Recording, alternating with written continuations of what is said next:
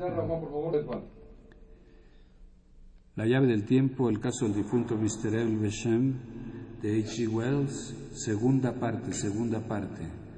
Participan Hilario y Miki, Osvaldo Hernández, Guillermo Gómez. Carlos Montaño y Juan López Montezuma y estamos en el estudio 2 de Radio Universidad.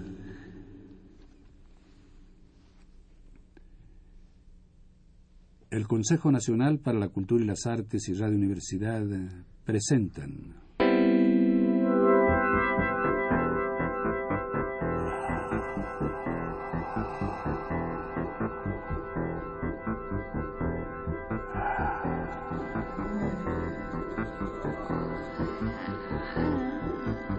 Mi intención al escribir este relato no es precisamente la de ser creído, sino la de evitar la caída de una próxima víctima. Quizá mi desdicha le sirva de algo.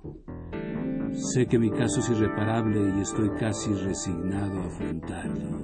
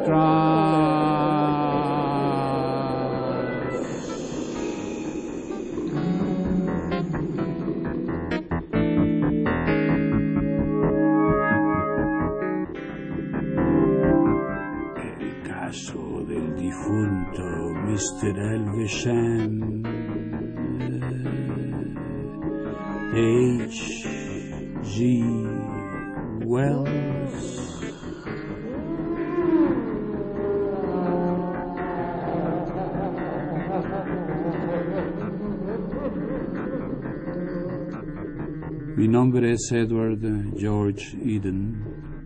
Nací en Trenton, en Staffordshire. Una tarde llevé unos botines al zapatero de Tottenham Court Road. Esta fue la primera vez que encontré al viejito de la cara amarilla, al hombre con el cual mi vida está insolublemente enredada.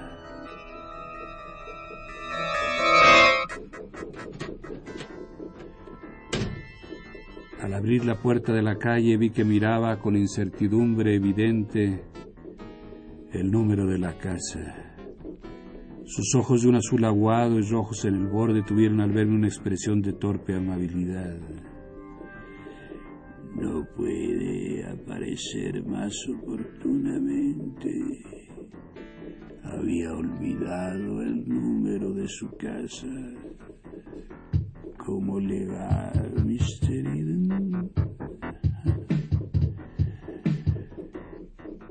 Eh, le explicaré la razón de mi visita.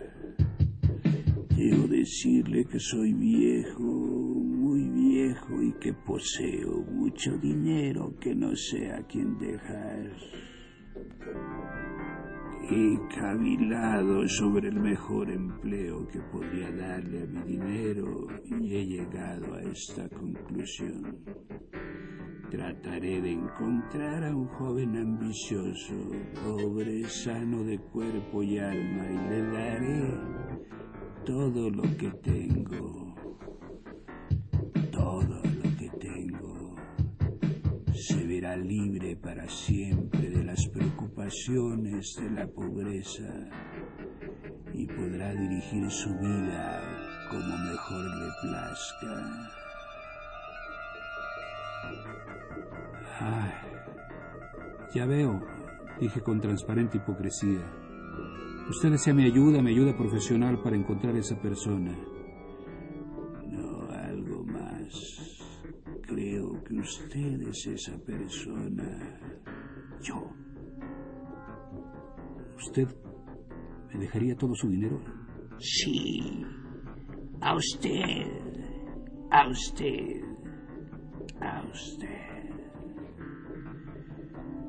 ¿Pero por qué yo precisamente? pregunté al fin. El anciano dijo que el profesor Hasler le había hablado de mí como de un joven sano y honesto y que su propósito era dejar su dinero a una persona que reuniera esas condiciones. Estuve con el doctor Henderson. El examen total que le han hecho ha resultado satisfactorio. Todo es enteramente satisfactorio. Esta noche, esta gran noche, usted cenará conmigo y festejaremos su... festejaremos. Por lo demás, usted no tendrá mucho que esperar.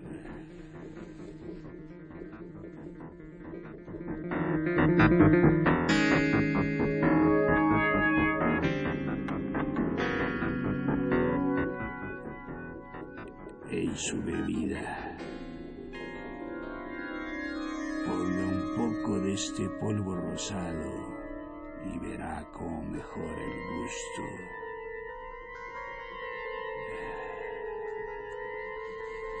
Por una larga vida.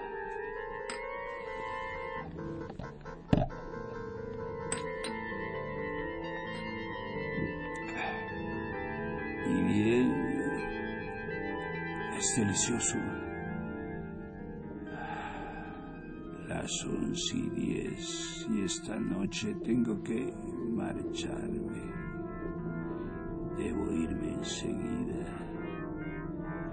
Ahora tome este otro sobrecito y ingiéralo con agua antes de acostarse. Esto despejará la cabeza. Ah, ah, y este otro paquete. Vea. No lo abra hasta que yo venga mañana, pero tómelo ahora. Con dificultad llegué a mi casa. Mientras subí a mi cuarto procuré serenarme recordando los detalles de la cena. No pude evocar la figura del viejo. Veía solamente sus manos. Tenía en cambio visión total de mí mismo sentado a la mesa, arrebatado con los ojos brillantes y charlando aturdidamente. Tengo que tomar esos otros polvos, pensé. Esto se está poniendo imposible. Busqué los fósforos y el candelabro justamente en el lado en que no estaban y dudé de si mi cuarto quedaría a la izquierda o a la derecha. Estoy borracho, me dije tambaleándome superfluamente para corroborar esa afirmación. Mi cuarto a primera vista me pareció desconocido. Sin embargo, ahí estaban los libros de anatomía y el espejo de siempre, pero el cuarto era un poco irreal. Puse el paquete que me había dado el viejo sobre la mesa de luz y sentado en la cama empecé a quitarme las botas. La pieza me pareció transparente. Entreví unas cortinas pesadas y un espejo espeso. Era como si a un tiempo estuviera en dos lugares distintos. Medio desvestido ya, derramé el polvo en el vaso con agua y lo tomé. Me tranquilicé y me dormí. Desperté sobresaltado de un sueño lleno de animales extraños. Sentí un gusto raro en la boca, a las piernas cansadas de una especie de incomodidad. Esperé que las sensaciones de la pesadilla se disiparan. Parecían aumentar. El cuarto estaba casi en tinieblas. Al principio no pude distinguir nada y quedé inmóvil tratando de acostumbrar mi vista a la oscuridad. Entonces creí percibir algo raro en las formas oscuras de los muebles. ¿Había cambiado de lugar la cama? Enfrente debían estar los libros, pero en su lugar se levantaba algo pálido, algo que no quería parecerse a los libros. Era demasiado grande para hacer mi camisa tirada en la silla. Sobreponiéndome un horror infantil, arrojé a un lado las cobijas y quise poner un pie fuera de la cama. En vez de llegar al suelo, mi pie solo alcanzó el borde del colchón. Di otro paso, como quien dice, me senté en el borde de la cama. A la derecha, sobre la silla rota, debían estar el candelabro y los fósforos. Estiré la mano. No había nada. Al retirar el brazo tropecé con una colgadura blanca y pesada. Le di un tirón. eh. Parecía una cortina colgada del techo de la cama. Yo estaba completamente despierto. Empecé a comprender que me hallaba en una pieza extraña. No supe cómo había penetrado ahí. Era el alba. La vaga claridad que usurpaba el lugar de los libros era una ventana. Contra la celosía distinguí el óvalo de un espejo. De pie me sorprendió una misteriosa debilidad. Extendiendo manos temblorosas caminé despacio hacia la ventana. ¡Ah! Me lastimé la pierna contra una silla. Busqué alrededor del espejo, encontré una borla, tiré y con brusco ruido metálico la persiana se abrió. Yo estaba ante un paisaje desconocido. Ah. Bajo el cielo lluvioso había remotas y borrosas colinas, árboles como manchas de tinta, y al pie de la ventana un esquema de renegridos canteros y de senderos grises. Toqué la mesa de vestir. Era de madera pulida. Había algunos objetos encima, entre ellos uno de forma de herradura anguloso y liso. No encontré ni candelabro, ni fósforos. Miré de nuevo el cuarto. Vagos espectros de los muebles emergían de las tinieblas. Había una enorme cama encortinada y en la chimenea se veía un resplandor de mármoles. Apoyándome contra la mesa de vestir, cerré y abrí los ojos y traté de pensar. Todo era demasiado real para ser un sueño. Imaginé que había un hiato en los recuerdos producido por la extraña bebida, que había recibido mi herencia y que esa brusca felicidad me había privado de la memoria. Quizá esperando un poco las cosas se aclararan para mí. Pero la cena con el viejo Elvesham parecía detallada y vívida. El champaña, los mozos, el polvo rosado, los licores. Yo juraría que todo eso era muy reciente. Entonces ocurrió algo trivial y al mismo tiempo tan horrible que tiemblo al recordarlo.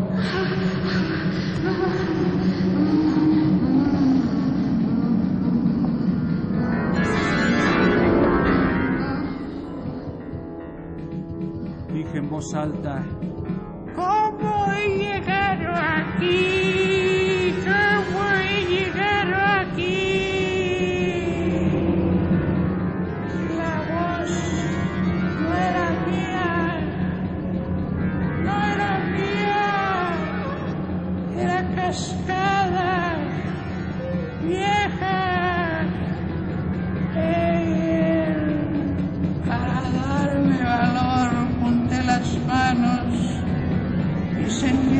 de piel floja y nudos huesosos.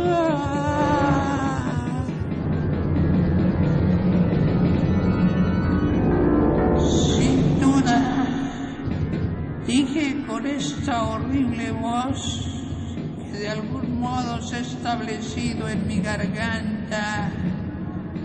Sin duda esto es un sueño.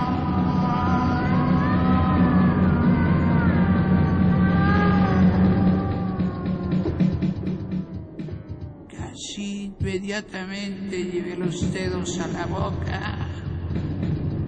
Habían desaparecido mis dientes. Solo había encías encogidas. Sentí un apasionado deseo de verme, de comprobar en todo su horror la transformación increíble. Fui hacia la chimenea y busqué tanteando unos fósforos. Me agitó un acceso de tos. Al encorvarme descubrí que mi cuerpo estaba envuelto en un grueso camisón de franela. No encontré fósforos. Sentí un intolerable frío en las piernas. Tosiendo y jadeando, lloricando acaso, me refugié en la cama. Estoy soñando que vi, estoy soñando.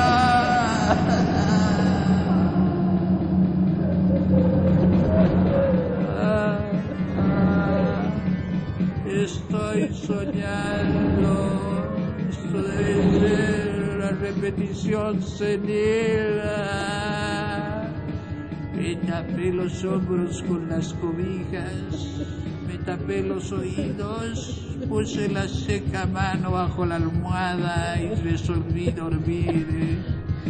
Cerré los ojos, respiré con irregularidad y encontrándome sin, sin sueños repetí lentamente la tabla de multiplicar. Es por 7, 6 por 6,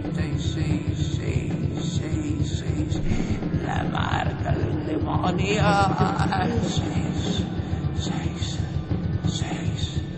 Pero no venía el sueño inexorablemente crecía la certidumbre de la realidad de mi cambio. Me encontré con los ojos bien abiertos, la tabla de multiplicar olvidada y los flacos dedos en las arrugadas encías.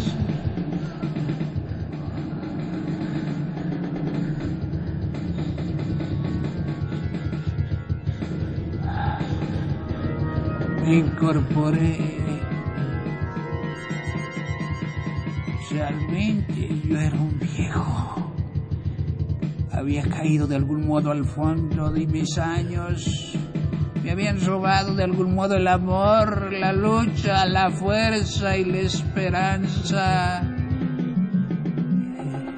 Ahora en la fría penumbra podía ver el cuarto. Era espacioso y bien amueblado, mejor que todos los demás de mi vida. Distinguí un candelabro y unos fósforos en la repisa. Y gritando con el frío del alba, aunque era verano, me levanté y abrí la luz. Acerqué mi rostro al espejo y vi la cara de Elvis.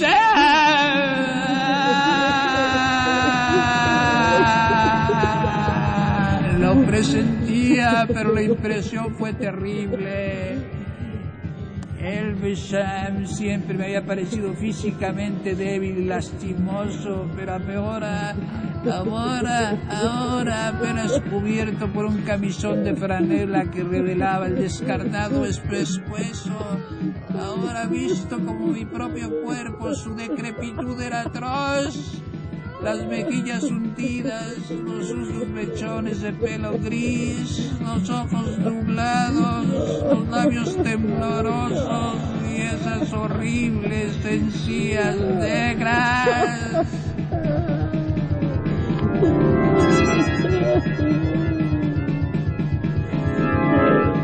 Quedé aturdido.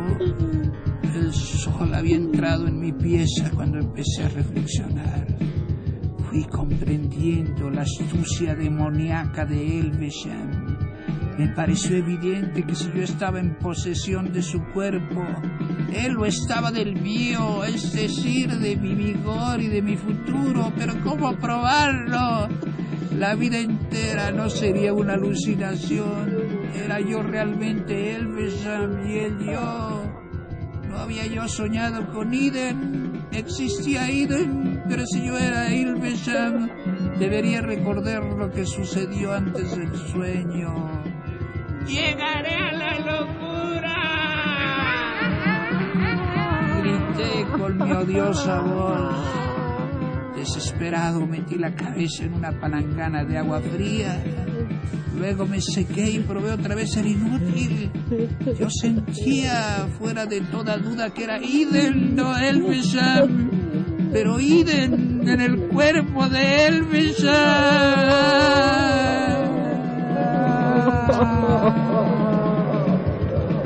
Ansiosamente me vestí con la ropa que recogí del piso y solo después me di cuenta de que me había puesto un traje de etiqueta.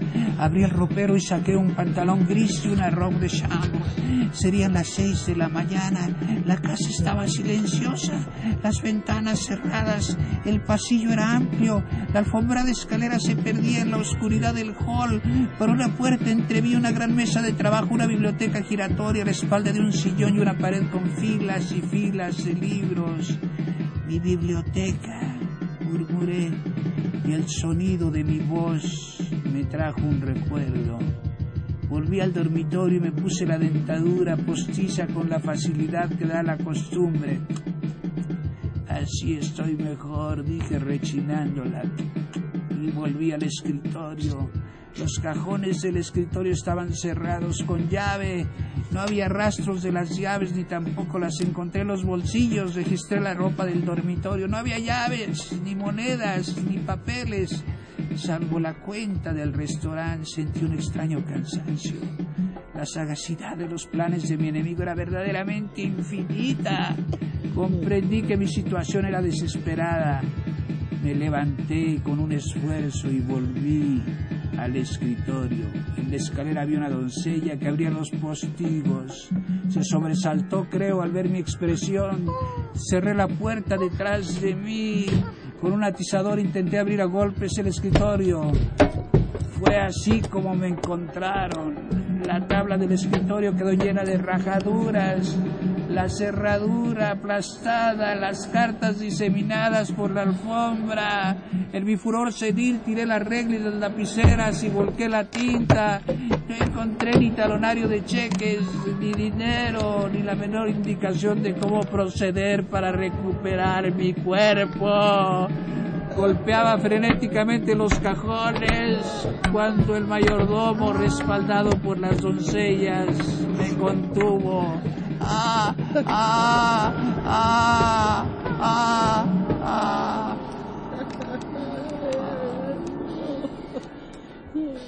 Tal es la historia de mi transformación. Nadie me cree, me tratan comúnmente y aún ahora me tienen bajo vigilancia, pero estoy cuerdo, absolutamente cuerdo. Para demostrarlo escribo lo que me ha sucedido. Soy un hombre joven secuestrado en el cuerpo de un viejo.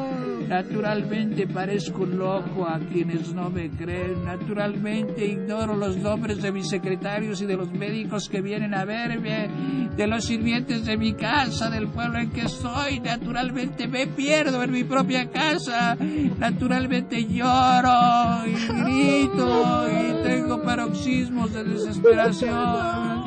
No tengo ni dinero ni talonario de cheques. El banco no reconoce mi firma pues aunque mis músculos están débiles, mi letra es todavía la de Iden. Soy un viejo furioso, desesperado, temido, que me rodea por una lujosa casa interminable y a quien todos evitan. Y en Londres está Elvesham con la sabiduría acumulada de 70 años y con el joven cuerpo que me ha robado. No comprendo bien lo que ha sucedido. En la biblioteca hay muchos volúmenes que se refieren a la psicología del recuerdo. Y otros con cifras y símbolos que no entiendo. Estoy por ensayar un experimento desesperado y último.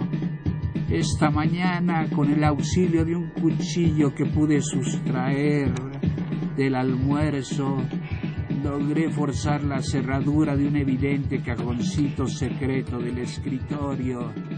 No había más que un frasco de vidrio verde con el rótulo Liberación. Contiene seguramente veneno. Si no hubiera estado tan escondido, creería que Elvesham lo habría puesto a mi alcance para desembarazarse del único testigo de su crimen. Ahora vivirá en mi cuerpo hasta que éste envejezca y luego rechazándolo se pondrá la fuerza y la juventud de otra víctima. ¿Desde cuándo viene saltando de un cuerpo a otro? ¿Desde cuándo? El polvo se disuelve en el agua. El gusto no es desagradable.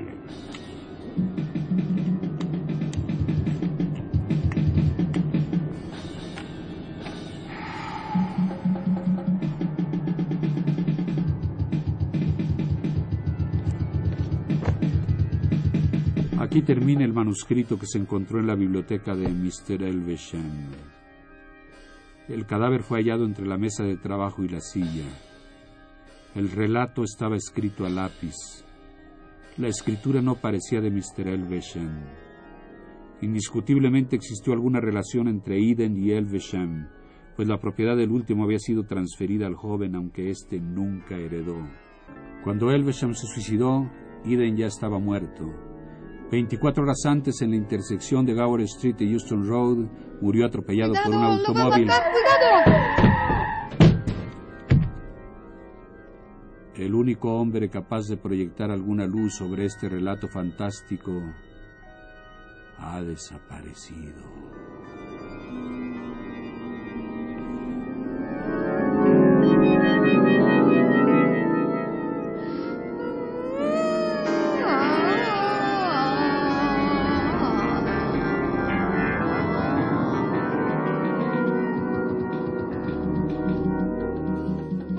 Consejo Nacional para la Cultura y las Artes y Radio Universidad presentaron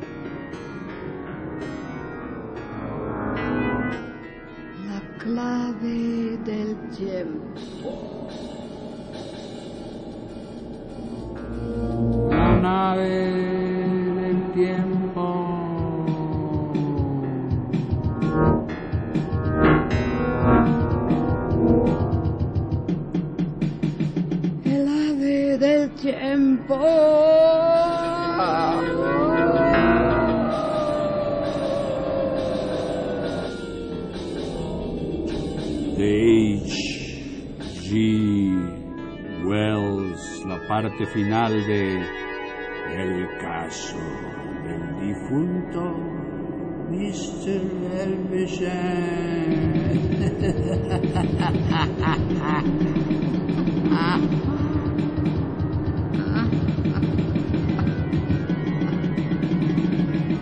Narración, producción y dirección Juan López Moctezuma. Música en vivo, Hilario y Miki. Colaboración de Osvaldo Hernández y Guillermo Gómez. En los controles técnicos, Carlos Montaño.